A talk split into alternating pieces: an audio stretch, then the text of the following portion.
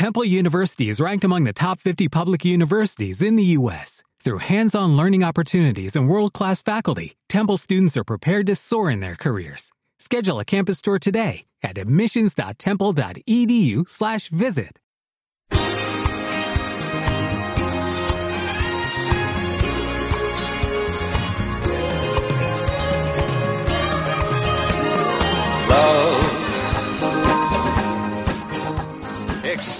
Yo no suelo empezar estos programas con el habitual Hello bienvenidos a vuestro programa, etcétera, etcétera, porque como son de verano hay que hacerlos un tanto diferentes. Y empezamos con el mismo saludo, insistiendo también en que al ser programas veraniegos son más cortos, son monográficos de un tema en concreto y normalmente de algún tema que está de actualidad. Y esta, este verano esta temporada con este calor, mm, yo creo que no hay, o pocas series se le pueden igualar, no hay una serie que esté más de moda que The Voice. Ya habréis visto en la, en la descripción del programa que vamos a hablar de esta nueva serie de Amazon que lo está petando, la verdad es que le está gustando a muchísima gente y nos hemos querido subir al carro, ahora diremos en perjuicio porque hemos desplazado a otra serie, en perjuicio de una serie que le teníamos mucha ilusión. Pero antes de, seguir yo aquí con mi cháchara y con mi perorata, voy a ir presentando a quienes van a estar aquí haciendo el programa. No voy a estar, por supuesto, yo solo, que soy Jaco, el director de momento, en funciones, sudoroso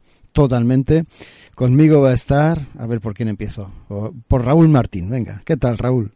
Hola Jaco, hola, muy buenas a todos diletantes. Eh, pues bueno, aquí estamos en la antesala de una nueva de una nueva temporada. Estamos en la sala de espera y mientras tanto, bueno, vamos a poner aquí a charlar a una serie que bueno, que parece mentira, pero que ha tardado llegar eh, un formato que ha tardado llegar en, en la televisión, en lo audiovisual y aquí estamos nosotros a dar buena cuenta de ello, ¿no? Hablar de estos superhéroes cabrones. Qué bueno. Eh, vamos a hablar, antes de seguir, del cómic que da origen y con el que se inicia esta serie, pero también de la serie, por supuesto. De ello, del cómic y de la serie, sabe mucho Maite, ¿verdad? Hola, ¿qué tal? Un saludo compañeros y a todos los oyentes. Pues hombre, tanto como saber mucho, no, pero sí que me he leído el cómic, he visto la serie, lo de ambos productos los disfruté muchísimo y creo pues que hay que venir aquí a Hello Freaky a contarlo, a decirlo y porque si os ha gustado la serie, pues tenéis que acercaros al cómic. Si queréis algo fresquito para este verano, pues es que lo tenéis a huevo porque cosa más ligerita que esta vais a encontrar. Y, y falta hace, algo fresquito. Y alguien a quien la serie le ha sorprendido para bien es Israel. ¿Qué tal, Israel? Pues me ha encantado. Eh, buenas noches, Jaco, y buenas noches al, resto de los frikis. Y la verdad, pues que me, no sé, me ha resultado alucinante y muy, y muy refrescante, ¿eh? Y más para alguien que, bueno, pues en esto de la serie de los superiores eh, hasta el momento no haya tenido una gran experiencia. O sea, que, que me ha encantado, me lo he pasado muy bien, he disfrutado muchísimo con los personajes y ha conseguido algo esta serie alucinante, que estoy detrás del cómic, me lo traen mañana mismo y estoy, bueno, aún el, del cómic no he leído nada, o sea que intentad hacer vuelos conmigo y no me expliqué muchas cosas. No, no, no, no, Maite y yo sobre todo, Maite se la, se, le ha, se la ha leído entera, la ha devorado, yo estoy en proceso de ello, aunque estoy bastante avanzado con la serie, pero sobre todo Maite va a hablar de, del cómic, eh, estoy diciendo la serie todo el rato y me estoy refiriendo al cómic. Maite va a hablar del cómic y yo también, y lo vamos a hacer sin spoiler. Así que tranquilo, Isra, porque hay muchas diferencias con la serie de televisión que todo el mundo ha visto. Son diferencias sustanciales, son diferencias muy bestias y son un poco también la sal del cómic. Escrito por Garth Ennis y dibujado por Derek Robertson, eh, empezó a publicarse. ¿Cuándo? Cuéntanos algo de esto, Raúl. Luego te daré paso a ti, Maite, porque sé que tienes muchísimas cosas que contar, pero para que hayan distintas voces y participen distintas voces. Raúl, eh, échale tú primero, porque creo que la serie empezó a publicarse en DC y tuvo algún que otro problemilla por alguna razón, ¿verdad? Sí, bueno, estamos a principios de los eh, años 2000, entonces, pues eh, era eso, ¿no? Garcenis era todavía un miembro de la plantilla habitual de DC Comics y bueno, pues tenía una serie que básicamente pues eh, era desarrollar eh, un concepto que ya había llevado a cabo en, en otros intentos, ¿no? Eso de eh, poner a los superhéroes en una situación pues un tanto incómoda, reírse, a de la figura del, del superhéroe, pues es algo que ya había hecho con anterioridad Garcenis, ¿no? El ejemplo más claro eh, puede ser, por ejemplo, Hitman, ¿no? Una serie larga que llevó a cabo en el DCU, ¿no? En el universo DC convencional y que, que bueno, pues eh, le hizo abrir el apetito hacia algo que fuese todavía más, más bruto, ¿no? Entonces fue así como presentó la eh, presentó los primeros números de, de, la colección de Boys allá por 2006 a Wildstorm, ¿no? Que Wildstorm sí que era una marca un poco eh, donde tenían cabida personajes eh, un tanto más borderline, ¿no? Alguien, cosas más osadas, proyectos eh, que fuesen algo más atrevidos y por qué no decirlo, ¿no? dirigido a un público de mayor de mayor edad, por, por, por, por, para hacernos un poco claros de, del perfil al que iba, ¿no? En Wildstorm empezó a publicarse, creo que fueron seis números hasta que le dijeron hasta aquí hemos llegado, muchas polémicas, eh, el nivel de sexo, violencia y trato que se le estaba dando a los personajes era bastante, bastante extremo y bueno, DC Comics pues eh, dijo que nada, que no podía continuar con, con ese eh, proyecto, ¿no? En deferencia a Garcenis, puesto que era un hombre de la casa, era alguien que se había portado siempre bien con la editorial DC, pues eh, dijeron, mira, se, lo que único que podemos hacer es liberar los derechos de los personajes, por decirlo así, pues eh, rompemos el contrato que tienes con DC barra Wildstorm y tú te lo puedes llevar a donde quieras, ¿no? Fue en ese momento en el que mm, picó en otras puertas y acabó recabando en Dynamite Entertainment, que es una editorial independiente, por decirlo así, que tiene, pues, mm, primero, para empezar, no tiene accionistas tan capullos como DC Comics y un grupo detrás eh, al que rendirle cuentas y entonces aquí sí que la serie pues ya desarrolló la mayor parte de su andadura que si no tengo mal entendido fueron 72 números, o sea que digamos que los primeros seis eh, acabaron en Wildstorm y todo lo otro, sus posteriores recopilaciones y tal, pues eh, llegaron de la mano de Dynamite Entertainment. Claro, de hecho, eh, lo que más me choca de todo este proyecto es que realmente eh, Garcenis lo que quería era que estuviera dentro del universo de DC. Así que, bueno, le pasó un primer borrador y una idea del proyecto que, que Garcenis lo vendía, eh, The lo vendía, dice, va a ser mejor serie que El Predicador. Y así por lo menos coló que leyeran los bocetos en DC, fue Scott Dumbier el que le encargado de leer eso, pero dijeron, mira, es que aquí no, aquí no, no cabes. Entonces fue cuando lo pasaron a, Wildstorm y que según comenta Ennis, en Wildstorm le cancelaron la serie no por el hecho de la violencia y del sexo y todas las brutalidades que aparecen en el cómic. Eh, si lo hubieran hecho humanos, eso no hubiera pasado nada.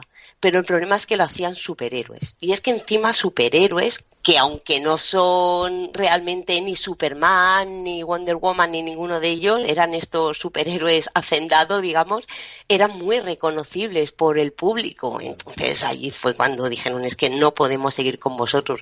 Pero como bien has dicho, los liberaron y fue Dynamite la que, gracias a Dios, la publicó entera y gracias a ello lo hemos, lo hemos podido disfrutar. Aquí en España lo publicó Norma, primero salieron unos tomitos así pequeñitos que por lo menos no sé si se podrá encontrar ahora o no, pero si después de escuchar el programa queréis haceros con ella, yo os recomiendo muy mucho la edición que yo tengo, que es la de los tres tomos estos que publicó Norma, que son grandísimos, que están a 39,95, que lo tengo aquí delante, que diréis, macho, 40 pavos para un tomo, pero es que eh, ya no es que lo merezca la pena solo por la historia, es que está llenísimo de extras, tanto páginas escritas de, de Garcenis como Dari Robinson explicando el proceso creativo, eh, estas primeras páginas que, que Ennis mandó a DC para eh, diciendo más o menos cómo iba a ser el proyecto, en qué personaje se iba a inspirar y más o menos venderle este grandísimo nuevo predicador. Todo eso aparece dentro de los extras. Además, un montonazo de bocetos, portadas originales, alternativas, hay muchísimas.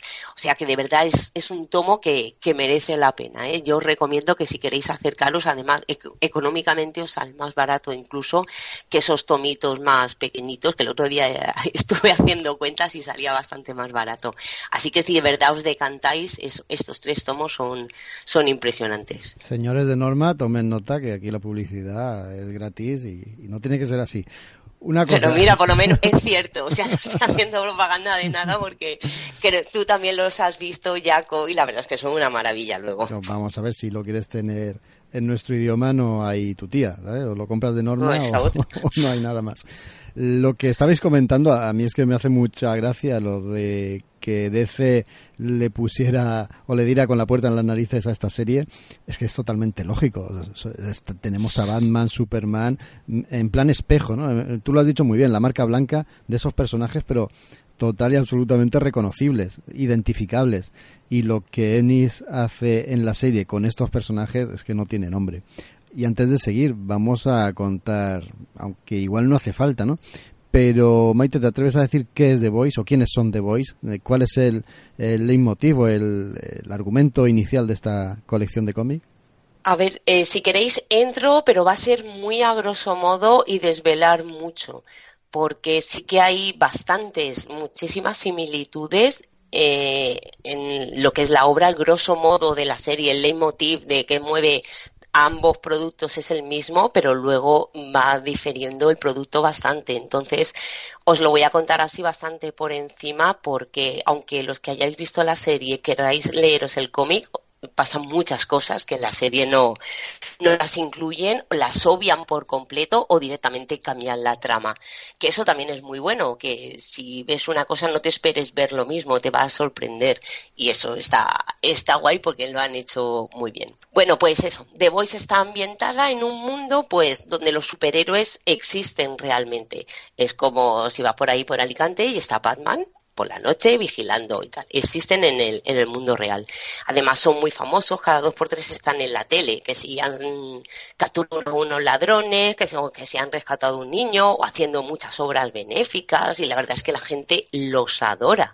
Hay películas sobre ellos, hay cómic, hay merchandising, un montón y prácticamente son una máquina de hacer dinero. Pues lo que estamos acostumbrados viendo en, en, Marvel, por ejemplo, o en DC, que estamos tan acostumbrados a eso, a películas, a cómics y todo, pues imaginaros que eso existe en vuestras ciudades, en el mundo real. Y hay, hay superhéroes, hay un montón y hay varios grupos. Tenemos grupos inferiores, digamos, que están los Teenage Kicks, los G-Men, los Capas por Cristo, que esto además son superhéroes católicos pero son grupos menores. Los más importantes y más poderosos son los siete, que son lo que, mm, lo que hablábamos antes de la marca blanca de, de, los superhéroes, porque claramente están inspirados en la Liga de la Justicia y mira que yo sé muy poquito o prácticamente nada de superhéroes, pero hasta yo he reconocido algunos. O sea que si os da miedo meteros un, un, poco porque sois desconocedores del género superheroico, que eso no os tire para atrás porque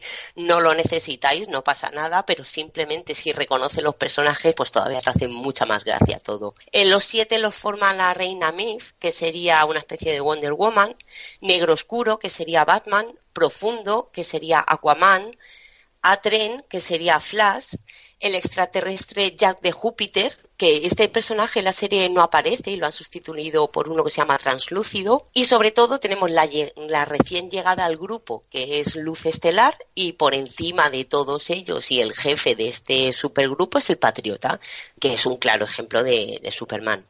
Pues todos estos personajes pertenecen a una empresa que se llama Vogue America, que es la que se encarga pues de gestionar los contratos, la publicidad, las películas y todo lo que lo que lleva, pues como si fueran unas superestrellas, pues todo lo que conlleva y todas las necesidades que quieran, pues ahí están para ellos.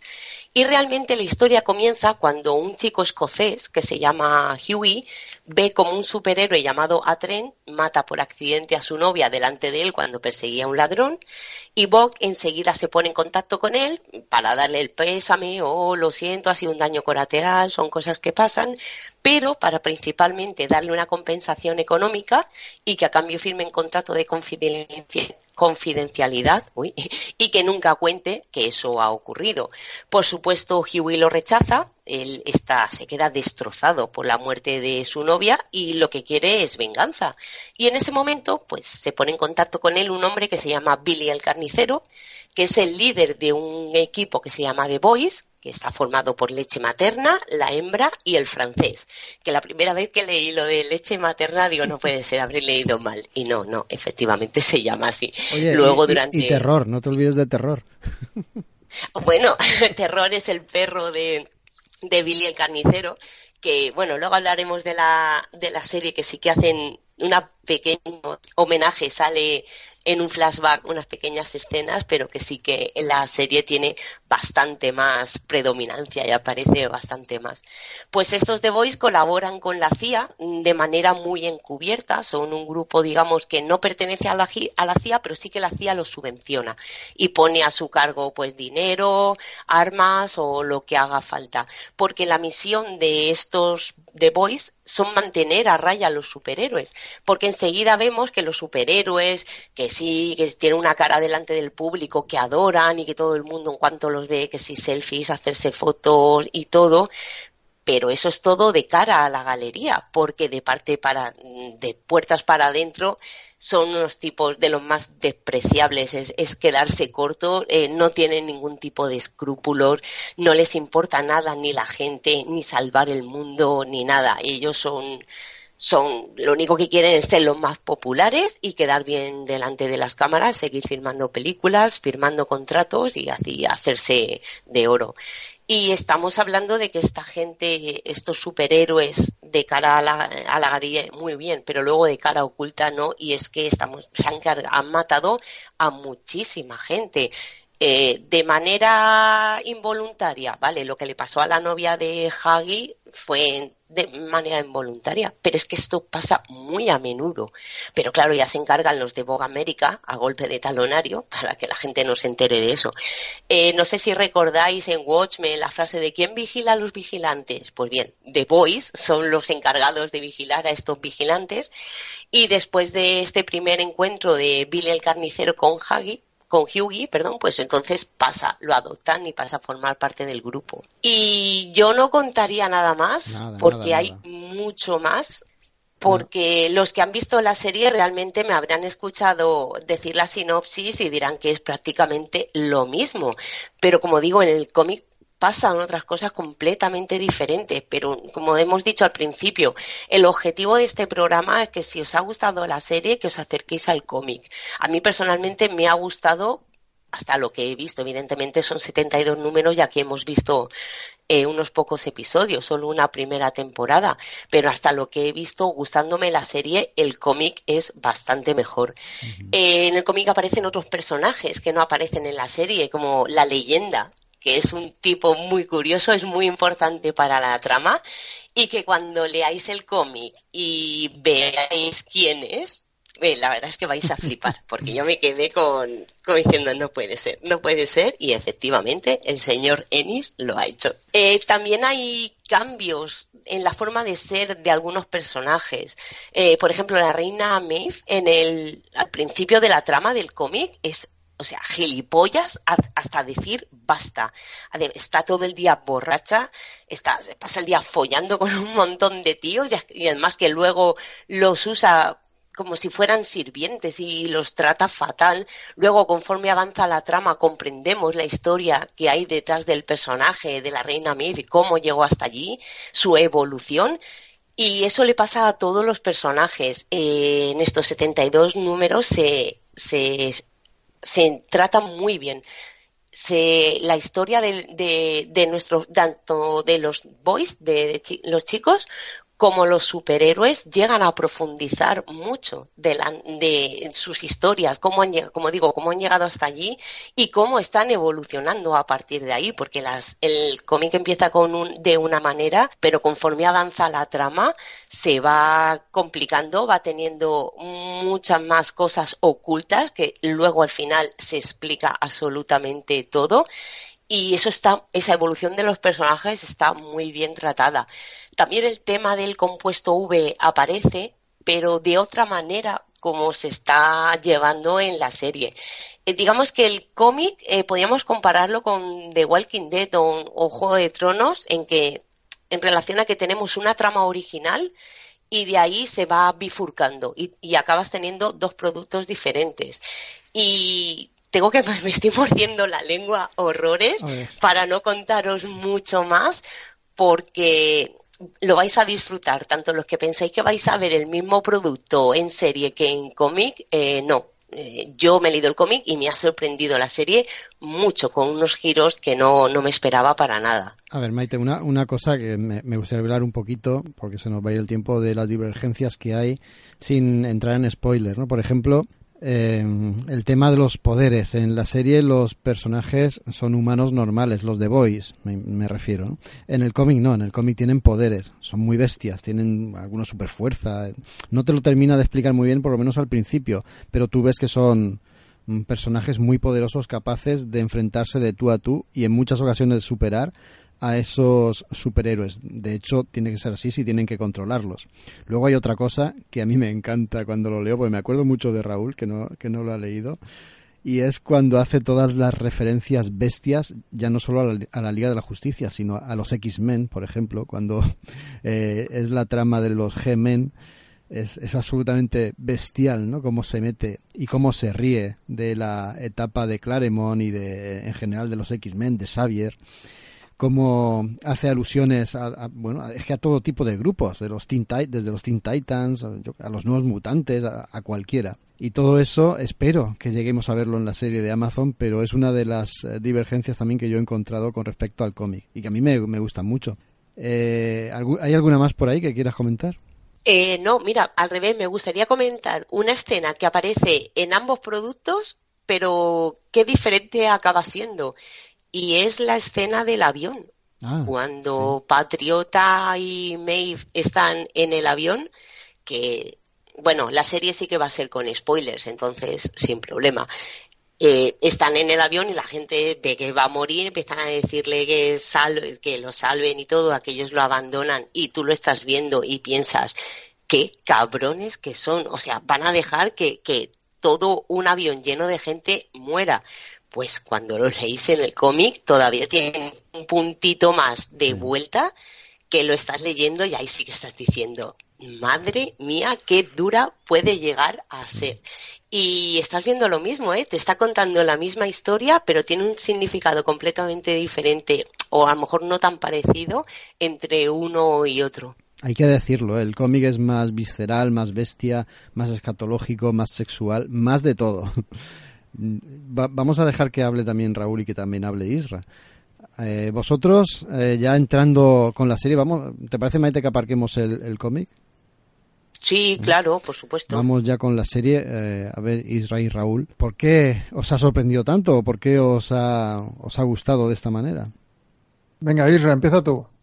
Hombre, a mí me sorprende básicamente porque, bueno, porque es una serie de, de, de superhéroes, eh, pues sin una franquicia, bueno, sin, sin digamos, una, una gran editorial de aquella reconocible por medio. Mm, y eso a mí, eh, como usuario de, de, una serie, pues me, pues me hace descansar bastante. Es decir, no, no tener que buscar tantas eh, referencias para entender ese universo.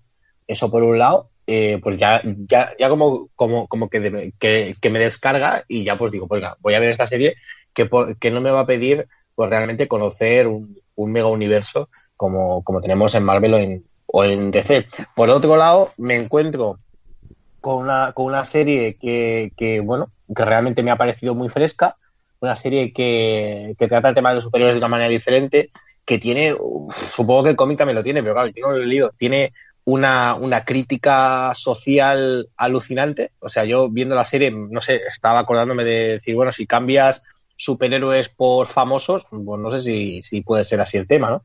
La verdad es que muy, es muy interesante, es muy interesante ver eh, pues, lo que trata, cómo lo trata, la, la, crítica mordaz a la sociedad norteamericana, con esa, ese mezclar eh, la religión en todos sitios, eso, eso me ha encantado. Y luego, pues nada, eh, lo que te digo, que es una serie muy, muy bien hecha, con un, eh, un, una de las pocas series, de las últimas series que he visto que me la he consumido, pero del tirón. O sea, me he visto los ocho episodios del tirón, que ha sido algo bastante impensable en mí mismo, porque no, no me suelo ver así. Y la verdad es que es, es, una serie que me ha gustado muchísimo. Y una serie en la que el factor superheroico, pues sí que está, evidentemente. Es una serie de superhéroes, o sea, nunca mejor dicho. Pero en este caso yo creo que se les desplaza a un lado para hablar básicamente, pues, pues bueno, de, cómo es una, una sociedad pues eh, mediatizada, ¿no?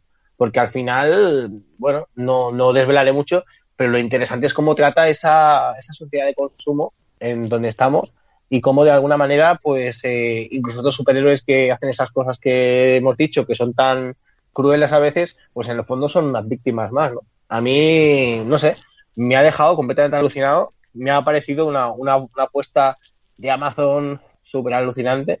Una que estoy deseandito que venga ya la segunda temporada porque me ha gustado muchísimo. Y es lo que te digo. Yo creo que, que, que, la, que la, gran baza de esta serie es que va a atraer a un, a un público eh, que no tiene por qué ser seguidor de los superhéroes. O sea, eso es lo, lo más interesante.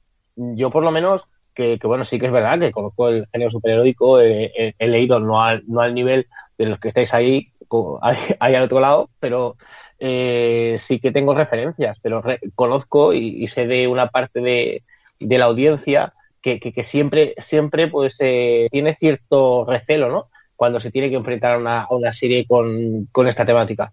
Eso sí, la cosa cambia en este caso cuando de entrada, pues bueno, sí que tienes una referencia, sí que es muy gracioso el guiño a, a la Liga de la Justicia, como decía Maite, pero bueno, pero tampoco tienes que enfrentarte a algo que, que, de entrada pues, pues te tenga que, tengas que tener unos conocimientos previos.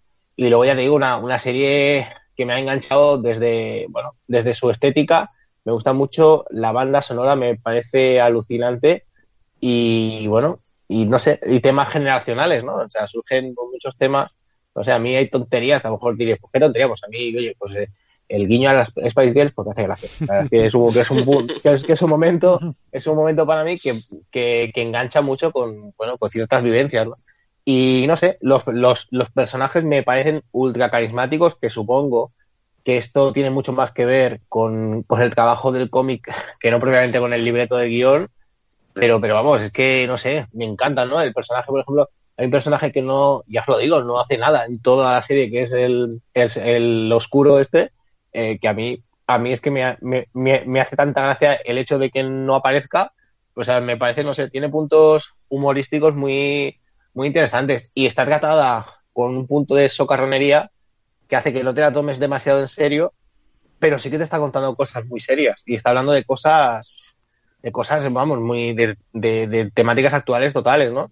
No sé, ahí, no sé, a mí la verdad es que me ha dejado, la empecé a ver sin, la empecé a ver porque, bueno, eh, empezasteis a hablar vosotros, vi el, vi el anuncio y, el, y, el, anuncio me, pues ya me impactó y pensé, bueno, vamos a darle una oportunidad, pero es que realmente me parece un serión y no sé si sigue siéndolo, pero a día de hoy The Voice es la, es la serie que, digamos, ha roto el, el récord de series de Amazon, ¿no? O sea, tiene el, el número de visualizaciones más grande de cualquier serie que Amazon haya sacado y eso yo y eso yo creo que es algo es algo interesante. Yo creo que aquí han tocado algo no ya lo habían intentado antes de una manera menos un poco más triste con The Peak o una cosas así que, que habían sacado pero en este caso yo creo que han dado que han dado con la clave. Y los personajes son brutales. A mí me, me han llegado y, y me han gustado mucho. La verdad que estoy muy contento con la serie y por eso ya te digo estoy como loco. Hoy mismo he ido por eh, por esa aplicación que se llama Walla y acaba por Pop y me he hecho con todos los tomos. O sea que eso, esos tomos de los que hablaba Maite los acabo de comprar, mañana quedaré con el chico, me los dará, ¿no? Porque la verdad es que digo, si, si la serie es una, un, un mínimo porcentaje eh, de lo que es en el cómic, el cómic tiene que ser fabuloso. Pues porque me ha, me ha, gustado mucho. ¿eh? Vas a flipar entonces. Bueno, y, y Raúl, ¿tú qué tal? A ver, a mí la serie me ha gustado mucho, pero bueno, me ha gustado más que el cómic, al menos de lo que leí del cómic, pero yo creo que es una cuestión del momento en el que aparece uno y aparece el otro. Para mí, mm, The Voice llegó muy tarde. Eso de sacarnos eh, a superhéroes que en realidad son antagonistas, em, estaba ya, llegó a un terreno muy, muy, muy fértil donde se había sembrado eh, mucho y yo esas tramas las veía, las iba leyendo, pues yo que sé, que recuerde desde Marshall Law, que es un cómic de 1987 que leería yo por los 90. Entonces ya tenía el tema muy, muy sobado cuando llegó The Boys, que reconozcámoslo, es un cómic manifiestamente bruto. Entonces, eh, me atrajo mucho la serie de televisión porque, eh, volviendo al tema de los momentos, la serie sí que ha sabido encontrar un punto de la historia del género de superhéroes en lo audiovisual en el que no estamos cansados de superhéroes pasados de vuelta y superhéroes macabros, ¿no? Hemos tenido un poco eh, como referente la saga de Kikas por buscarle algo relativamente parecido, pero es que mm, The Voice, en mi opinión, juega en otra liga, ¿no? A nivel de, de ambición. Entonces, eh, un casting muy bueno, en mi opinión, con caras conocidas, con gente que ha hecho series eh, precedentes. Está ese grandísimo Carl Urban, que yo creo que es un, es un icono de, de lo friki ya a día de hoy, con los pedazos trabajados que se ha pegado el hombre. Y aparte de eso, pues eh, yo creo que ha sabido exprimir y ha sabido condensar lo bueno que tenía la serie y dejar en segundo plano y en una forma más sutil eh, todo eso tan escatológico que tenía de Boys, que es lo que hizo que a mí me hiciera sentir incómodo. Y se han centrado en, yo creo que es la premisa interesante de esta serie, que es la guerra sucia contra los superhéroes. ¿no? Tú empiezas a ver The Voice y dices, ¿cómo estos cuatro mierdecillas van a ser capaces de cargarse al hombre invisible, que es que encima tiene una piel impenetrable, al trasunto de Superman, a Wonder Woman? Es que les van a hacer polvo. Y ves que los tíos, poco a poco, a fuerza de mala leche, a fuerza de, de ser cabrones y de romperse los tíos ahí, estrujarse las neuronas, pues van consiguiendo avanzar, ¿no? Van encontrando sus puntos débiles. Y a mí, desde luego, eso me parece una genialidad del, del guion, ¿no? Entonces, pues decir que básicamente lo que me ha llamado mucho la atención es eh, la manera en que la serie se va desarrollando para ir deconstruyendo estos eh, mitos superheroicos, convertirlos en personas y ver cómo desde ahí los eh, el grupo de The Boys es donde van a poder atacar y van a hacerles daño y por otro lado es eso, ¿no? Unos superhéroes que de tan sueces, tan altivos y ya tan despegados de la humanidad se creen que pueden hacer lo, que le da la gana y luego en el fondo eh, me gusta mucho ese, ese discurso que tienen que, que no dejan de ser de empleados de, de una corporación, ¿no? Como la Warner, ¿no? Por ejemplo, o cosas así. No sé, yo creo que es, es una serie muy, muy compleja, muy compacta, muy bien hecha, con mucho metalenguaje también, porque a la vez que están hablando de sus personajes y eh, dentro del mundo del transmedia, las televisiones, las adaptaciones, el cine y tal, también están lanzando críticas a lo que es el concepto del superhéroe, ¿no? Y cómo se ha desparramado, ¿no? Más allá de, del género que le, que le vio nacer, como es el cómic, las viñetas y tal. Y a día de hoy, ya te digo, pues está en mi top 5 de, de mis series favoritas de, de superhéroes porque veo que han conseguido el mecanismo que otro tipo de producciones que lo habían intentado, le hace Netflix con sus adaptaciones de, de Marvel o CW, quizás también algún intento, o incluso cosas como de Titans y tal, yo creo que no lo habían conseguido, porque la clave de, de poder hacer personajes eh, realmente sinvergüenzas y de poder retorcer el concepto del superhéroe eh, ya lo habíamos descubierto en el cómic hace mucho tiempo, pero ahora se han dado cuenta que, que la televisión tiene que seguir por ese camino y es coger homónimos, coger trasuntos y hacer con ellos los que, lo que te puedas. O sea, vas a poder llegar mucho más lejos con, con, este patriota de lo que se atreverían a, con Superman, ¿no? Y, y etcétera, etcétera con el resto, ¿no? Y, y entonces, eh, pues no sé, eh, han, han juntado todos los elementos y han concretado una bomba de relojía que por otro lado Israel decía, ostras, superhéroe está legal. Es buen momento para los superhéroes y es buen momento para una serie de The Boys que es relativamente afín a lo que nosotros estamos acostumbrados, pero que igualmente es completamente diferente al resto. Sí, yo, yo me voy a adelantar a Maite y cuento mi caso. Yo empecé a verla y la serie no me terminó de cuadrar. Mm, también tengo excusa porque me estaba leyendo los cómics a saco, quería devolvérselos a Maite y estaba empapado e impregnado de la verdadera esencia de The Voice. Entonces me resultaba algo así como unos personajes diluidos los de la serie, con respecto al cómic. Y no me terminaban de, enganchar ni de, encajar con lo que yo tenía leído. Además, y esto sí que lo mantengo, la relación amorosa entre Hughie y Luz Estelar es, que no le veo química por ningún lado, la veo muy fría. Hay cosas en la serie que no, no sé, no me terminan de cuajar, pero sin embargo, conforme la iba viendo, iba entendiendo que la serie iba por otro lado, que la serie se toma de otra manera, con más calma, con un recorrido mayor, ya de hecho están rodando la segunda temporada, esto va para largo, y efectivamente el tema de la crítica social, no solo la sobreexplotación de, del marketing de superhéroes, de personajes, también al, al, tema de las fake news, al tema del poder, del abuso del poder. Estamos viendo cómo Patriota está superando a todo lo que tenía alrededor, ¿no? Y, estamos contemplando, estamos viendo una serie que yo creo que va creciendo poco a poco y que va ganando enteros eh, conforme va incluyendo esos nuevos componentes a la mezcla que conforman la serie.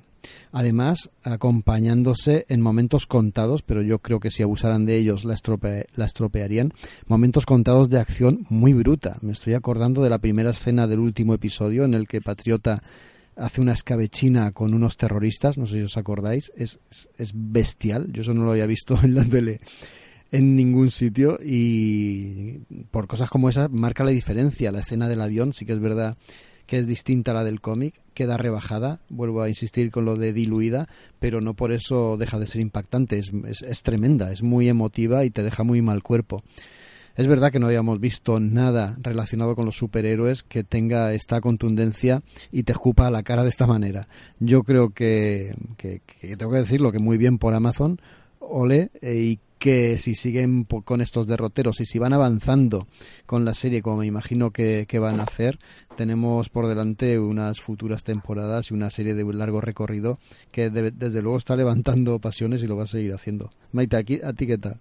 Pues como vosotros, encantada con la serie. Me pasó exactamente igual que a ti, Jaco. Al principio los personajes no son los mismos, eh, pero como bien has dicho, pues entiendes que esto va, aunque sea lo mismo, por otro sitio, y sí que es cierto que logran hacerse su hueco. Aun no siendo lo mismo que acababa de leer, sí que llegas a encariñarte y a creerte a estos personajes. Hay relaciones que no que tú, como dices, por ejemplo, la que contabas de, de Luz Estelar con Huey, a mí me resultó un poco más extraña la de la hembra con Frenchy, en en el cómic es más completo, no tiene prácticamente mucho que ver, aunque como digo, la base sea la misma, pero la manera en la que se desarrolla es completamente diferente. Me gustó más cómo la están enfocando, cómo la enfocaron en el cómic, pero aún así me gusta lo que, lo que estoy viendo. Eh, había personajes como por ejemplo Carl Ulval que al principio decía no lo veo como carnicero porque carnicero es como una especie de punisher o sea es una bestia parda es, es grande es un bicharraco y a Carl Urban lo veía como más pequeño pero al final, después de haber visto los dos primeros episodios, digo, sí, me has convencido. Y Frenchy, por ejemplo, también es diferente, pero al final le acaban, como digo, acaban encontrando su hueco, haciendo, haciendo muy creíble lo que te están contando. Y como todo, no os quedéis solo con el burrerío y con la sangre y con todo, que a ver, es divertido, pero me duele un poco que cuando se escuche, se escuchan todas las reseñas de, de The Voice, es macarra, dura, violenta, sangrienta, sí, pero es que hay muchísimo más. Ya lo estabais diciendo la crítica que tiene, pero es que no deja títere con cabeza, crítica a los fanatismos, da igual que sean religiosos o de cualquier otro tipo, a las corporaciones y cómo que a base de, de, dinero pueden llegar a influir mucho más de lo que parece políticamente y a, y a nivel, a nivel social. Eh, una empresa tan grande como podría ser Vogue América, pues bueno, veis hasta dónde pueden llegar a meter cabeza, hasta realmente politizar el ejército. Pues hay mucho más todavía en el cómic. Hay mucho más burrerío, pero de verdad no os quedéis solo con eso, porque sobre todo de último, el último tomo, la crítica directamente Ennis ya no es que fuera sutil, es que directamente te, te, lo escupe a la cara y tiene frases auténticamente lapidarias. Y ese espíritu de la serie rebajado, como estamos comentando desde el principio, sí que lo mantiene. Y sorprendida, muy sorprendida por eso, porque esperaba encontrarme lo mismo, me he encontrado algo diferente, pero que me está gustando. Estas nuevas posibilidades que, que abre la serie también van a ser una sorpresa para mí para la segunda temporada. Y sinceramente estoy deseando, o sea, todos hemos visto, bueno, en la, en la web de Hello Freaky o en el Instagram de Hello Freaky estaréis viendo que ya se han subido las primeras imágenes de, del rodaje de la siguiente temporada, ahora mismo estarían rodando el episodio 3, o sea que el proyecto va en serio y va a viento en popa. Y según ha confirmado eh, Eric Kriple, que es uno del creador, para verano del año que viene. No habrá que esperar dos años, como últimamente está siendo la tónica de las series, así que tenemos ansia por ver.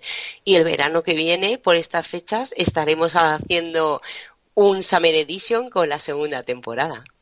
Pues, pues ya me parece mucho tiempo, ¿eh? es que el último episodio no termina, te deja ahí en un cliffhanger muy bestia. ¿Qué más cosas podemos comentar? Por ejemplo, eh, alguna escena en concreto bestial. Yo, yo me quedo, es que se me ha quedado grabado. Es que cierro los ojos y lo veo. Cuando el carnicero, iba a decir Car Urban, utiliza para salir del paso a un bebé con superpoderes. Lo utiliza como si fuera una pistola. ¡Qué imagen! Es el mejor momento para mí, ¿eh? Es genial, ¿eh? Ese momento. ¿eh? A mí me impactó mucho, pero por su violencia. Justo el que comentabas cuando cuando el patriota le dice a los soldados, tranquilos, que yo me ocupo, que entra allí y desmantela la red, eh, uno de los, de los malos, digamos, sale corriendo y, ah, y el patriota lo mata, pero a sangre fría. Ya, o sea, no era un peligro, lo podría haber reducido, a ver, mira, cualquier cosa, pero es que directamente lo fulmina con sus ojos de rayo láser, pero es lo que viene justamente a continuación, que es la cara de satisfacción y decir, ya me he cargado a uno, qué a gusto estoy. Y ahí es donde está diciendo, pero ¿de verdad pueden llegar a ser así de brutos? Pues sí. Yo, como he apostado por la sutileza, me quedo con una escena muy divertida que a su vez también tiene mucho significado, que es cuando Profundo intenta rescatar al, al delfín. Al, delfín. ¿Cómo, acaba el pobre delfín, no? Le dice marranadas en el idioma de los peces que solo Profundo entiende y un accidente, o sea, acaba el, el pobre delfín desparramado y atropellado por, por un camión, ¿no? Yo creo que también dice mucho, ¿no? De, de lo que proponen con la serie. Esa me divirtió mucho esa escena. Dice, voy a ser sutil. menuda, menuda escabechina dejan ahí sobre el asfalto. Madre mía. Pero sí que es cierto que, a mí lo que me gusta es eso, ¿no? Esa, esa falta un poco de escrúpulos, ¿no? Porque eh, se, se cargan muchas cosas que últimamente, si os habéis dado cuenta, en las, en las series hay, hay, hay cosas intocables y más en, esta época que nos ha tocado vivir, que es la de lo políticamente correcto, ¿no? El, lo del delfín o lo del uso del bebé, o sea, con, con esos rayos, es, es realmente, bueno, yo creo que se la, se la han jugado, se la han jugado un poquito porque siempre ya, ya, ya sabéis que las redes están llenas de ofendiditos por todos lados y para esta serie estoy seguro que no, que no van a faltar. Y yo creo que se la han jugado, pero a mí ese, ese espíritu canalla eh, es el que me ha, el que, el que me ha atrapado, o sea, me ha, atrapado completamente. Y bueno, el personaje del, del profundo, que hay veces que no sabes si lo odias a muerte o incluso te da como penita, pues, pues, la verdad es que a mí me encanta, ¿no? Cuando al tío se lo llevan a aquella especie de parque de atracciones, como diciéndole, bueno, tú vete allí, que tú no tienes nada que hacer.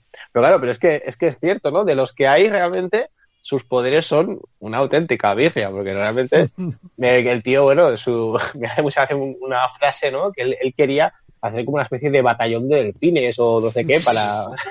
Su propio ejército de delfines. Era, eh, o sea, entonces es como muy, no sé, es muy friki, muy, a mí me, encanta, porque sí que en el fondo pues hay, hay momentos que ves a los personajes y dices, pero, es que, es que están, los mismos peores están fatal, ¿no? Es que realmente no sé quién está peor, ¿no? O el personaje de, de Atrein a mí, a mí realmente Mm, me parece que parece que no, pero es de los que tiene más profundidad en la serie, ¿no? Pero realmente, bueno, pues se va, se va viendo un poco pues lo que, bueno, de dónde viene, a dónde va y, cómo y cómo lleva toda su, su, su, existencia como superhéroe, ¿no? A mí la verdad es que me, me encanta. Y luego el, el toque este sublime, el, el, episodio que está dedicado casi por completo al, a, digamos, a esa feria religiosa multitudinaria, pues a mí me parece brutal, ¿no? Porque hay que, hay que recordar que esto en Estados Unidos, esto existe. O sea, esto no es que se lo claro, esto no, no se lo han inventado para la serie, este tipo de ferias,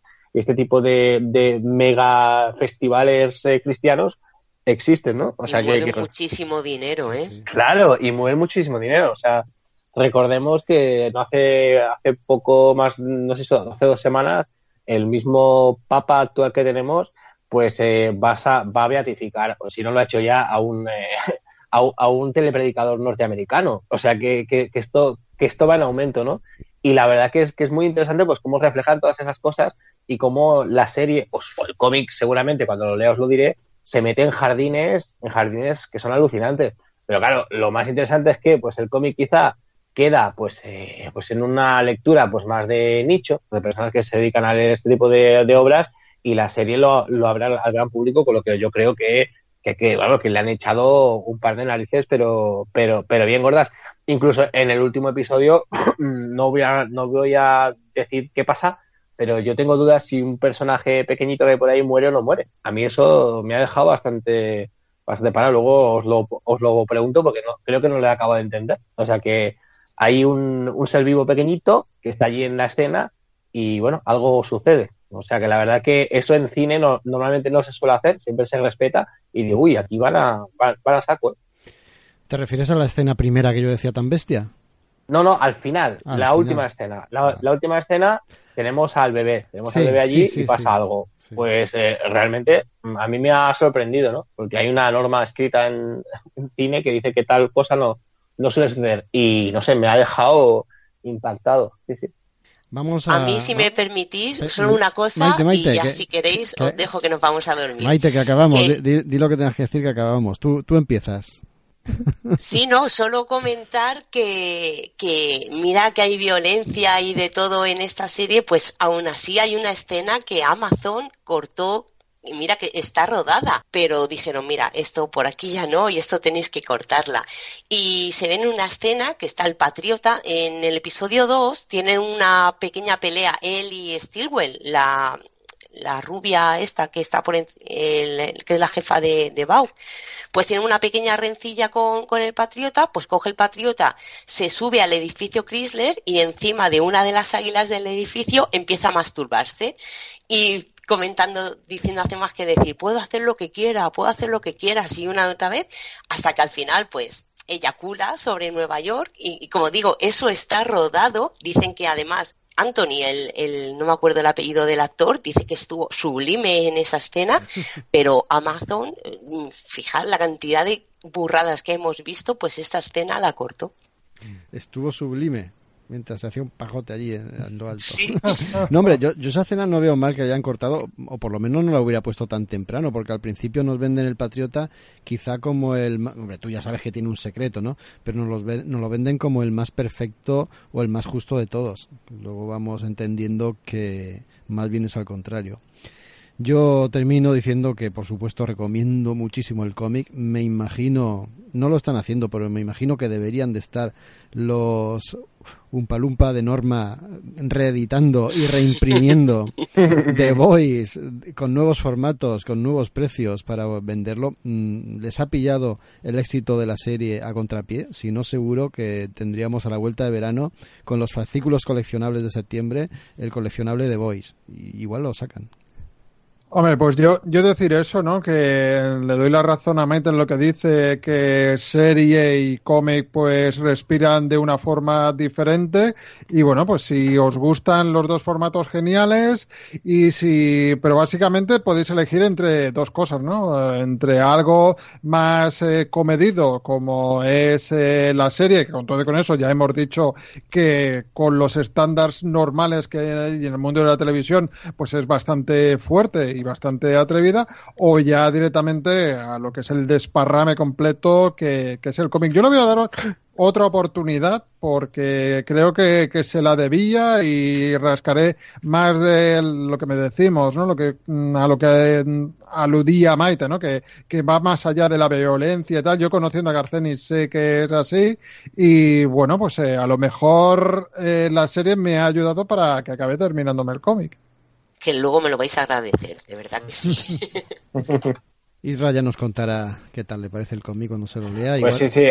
A partir de mañana os tengo y ya os digo porque, vamos, eh, ofertón, ofertón que acabo de pillar de, todos los tomos estos gordotes y tengo ganas ya de hincar ese Ah, eso sí, cómprate unas muñequeras, que pesan lo suyo, ¿eh? aquí, aquí lo dejamos, que estos programas veraniegos son más cortitos sobre todo porque, porque no, no soportamos las 3, 4 o 15 horas que duran los programas habituales. Este esperemos y esperamos que, bueno, lo hayáis disfrutado, os haya gustado. Nosotros lo hemos pasado genial grabándolo. Por supuesto, gracias a los que habéis llegado hasta aquí. Hoy ha costado menos llegar porque es más corto.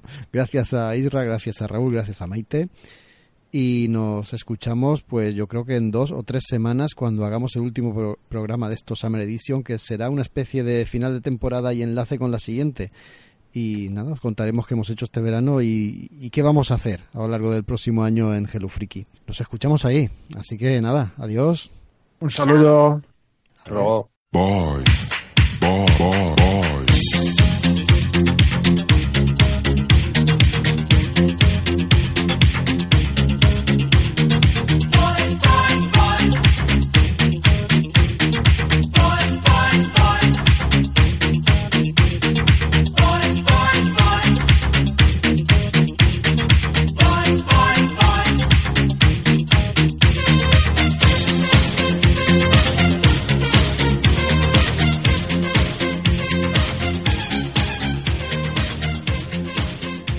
Sido un poco una pena el tema de Nosferatu, ¿verdad? Porque el programa que hemos grabado de Voice queríamos hacerlo de esta, pero nos ha decepcionado un poco la serie, ¿o no?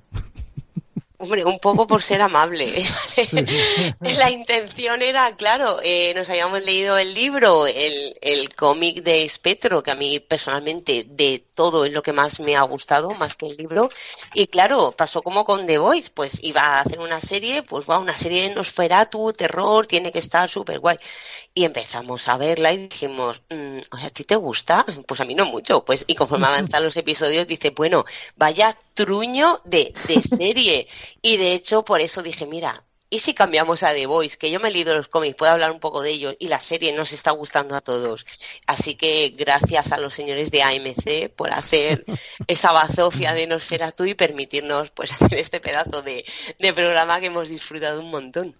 A mí me decía Maite, vamos a cambiarlo y tal. Y yo decía, ostras, me sabe mal por Raúl porque igual han salido las cosas, está viendo la serie, vamos a cambiarlo. Y cuando lo propuse, Raúl fue el primero. Sí, sí, sí, por favor. Sí, no, no, yo de cabeza, claro.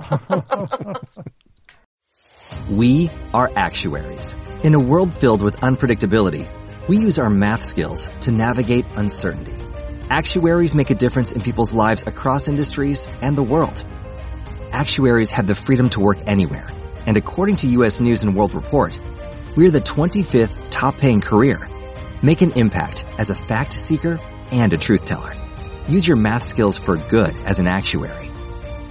The world needs you.